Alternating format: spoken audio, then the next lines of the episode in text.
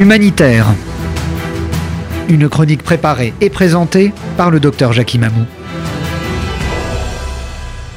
Séparation de l'État et de la religion au Soudan. S'agit-il d'un tournant historique pour l'Afrique? Le gouvernement de transition du Soudan a accepté en effet de signer avec un des principaux groupes rebelles un protocole de paix indiquant la séparation de la religion et de l'État, mettant fin à 30 ans de régime islamiste des frères musulmans et de leurs alliés. En effet, le nouveau Premier ministre soudanais, Hamdok, et Abdelaziz Alilou, le chef du mouvement populaire de libération du Soudan Nord, ont signé jeudi une déclaration adoptant ce principe qui devrait être inclus dans la future constitution du pays. Le maréchal président Béchir, maintenant déchu, et les frères musulmans avaient pris le pouvoir en 1989 et dès lors promulgué la loi islamique, cherchant à faire de ce pays l'avant-garde du monde islamique. Était alors imposée l'instauration de la charia, l'interdiction de l'apostasie, la guerre à outrance contre les infidèles, c'est-à-dire chrétiens et animistes, la répression des femmes qui dérogeaient au code vestimentaire rigoriste et leur flagellation en public. Toute cette politique d'arabisation et d'islamisation d'un pays multiethnique et plurireligieux entraîné des drames humanitaires épouvantables.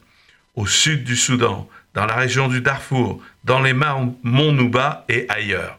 Cela a entraîné des millions de déplacés et de réfugiés, des centaines de milliers de morts, d'innombrables viols des femmes et des fillettes, sans compter la destruction des villages. Kofi Annan, le secrétaire général de l'ONU, avait alors parlé du Darfour comme l'enfer sur terre.